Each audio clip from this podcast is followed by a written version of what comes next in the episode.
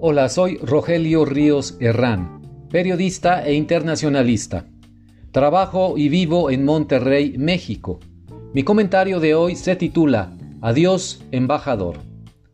Justo en el momento en que el Servicio Exterior mexicano se enfrenta a un desafío inédito para México y es la primera trinchera en la asistencia a los mexicanos en el exterior contra el coronavirus, falleció el 27 de marzo por complicaciones de salud uno de sus personajes más queridos, Sergio González Galvez, 1934 a 2020, embajador emérito desde 1998.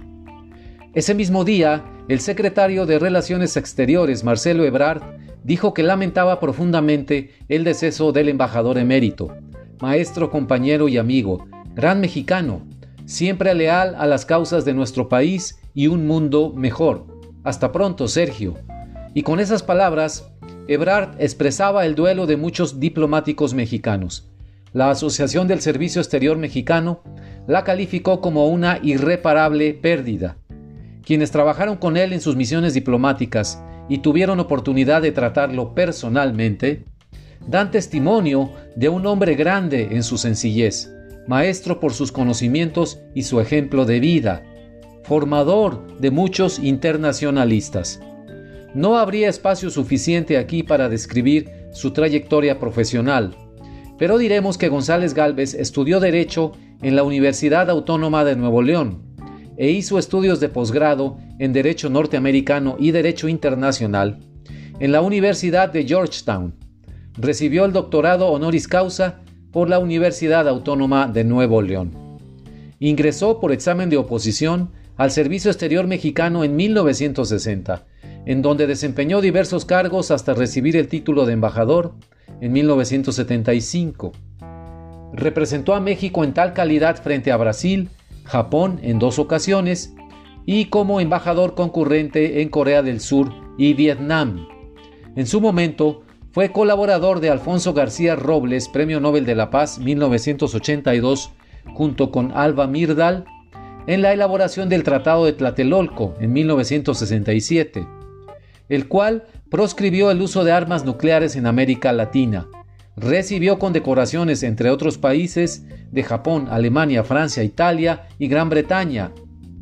Participó activamente en la diplomacia multilateral representando a México en la Conferencia de Desarme en Ginebra, establecida en 1979. Fue también catedrático en la UNAM, la Universidad Autónoma del Estado de México, la Universidad Anáhuac la Escuela Superior de Guerra, el Colegio de la Defensa y la Universidad de las Naciones Unidas en Tokio, de la cual llegó a ser profesor emérito.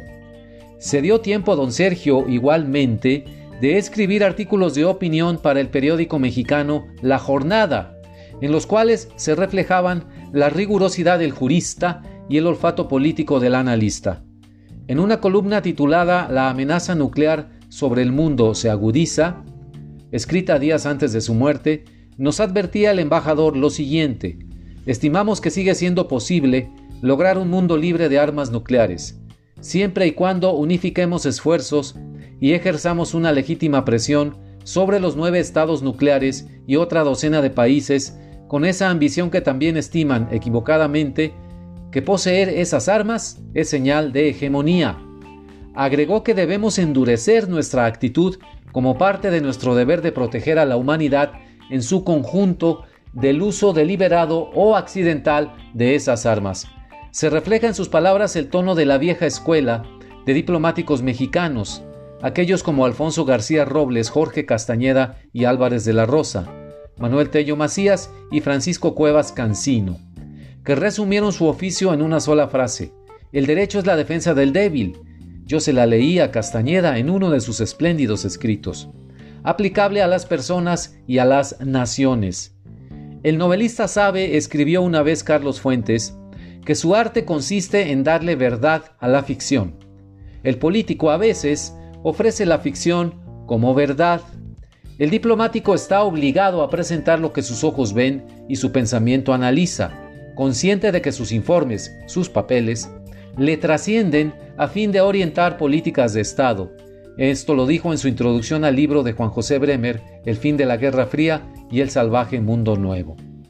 No pudo describir Fuentes mejor el perfil de quienes desempeñan una labor diplomática que otro novelista, José María Pérez Gay, describiera como la difícil costumbre de estar lejos, novela del mismo nombre en la que narra magistralmente los trabajos del personaje Julián Arvide en sus labores consulares. Estar lejos de la patria como lo estuvo don Sergio, trascender la propia persona para ser útil a las decisiones de Estado, ejercer legítima presión y endurecer nuestra actitud en los foros internacionales con la única arma del derecho, son los rasgos que subrayo como personal homenaje a González Galvez.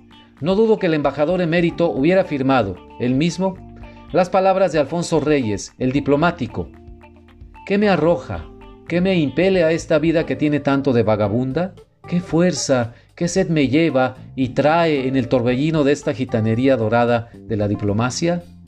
Yo era hombre, hombre de libros, hombre para estudio recogido, hombre para el retraimiento de las musas bibliotecarias.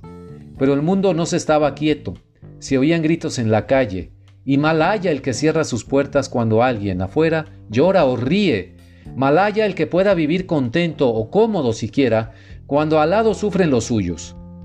Mi país necesitaba de todos, hasta del más humilde discípulo de las letras. Descanse en paz, embajador Sergio González Galvez.